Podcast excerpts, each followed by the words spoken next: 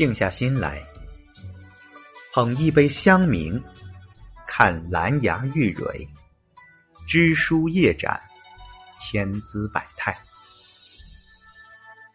尘世的每一个人，当我们在酒足饭满之余，慢慢品茶之时，不妨让这饱蘸智慧的茶香，慢慢进入我们的生命之中。时光流逝，云水千年，有多少人将汹涌不安的岁月喝到水静无波？又有多少人将浑浊纷纭的事项喝到纯净清朗？所谓生活，就是喝喝茶，谈谈心。我们开始渐渐过上。更加富足的生活。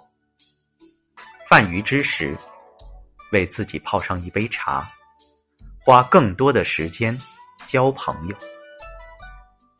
我们的消费观念慢慢改变，更多的开始回归生活的本质，追求自己内心的桃花源，为品质和审美买单。越来越多的人拥有清晰的审美定位。追求生活里最真的自我，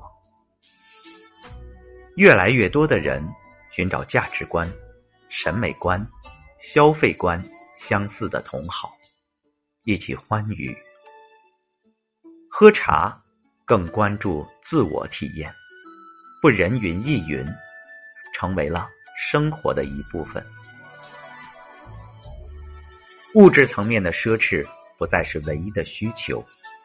其背后的文化基因和审美认同已经开始凌驾于物质之上，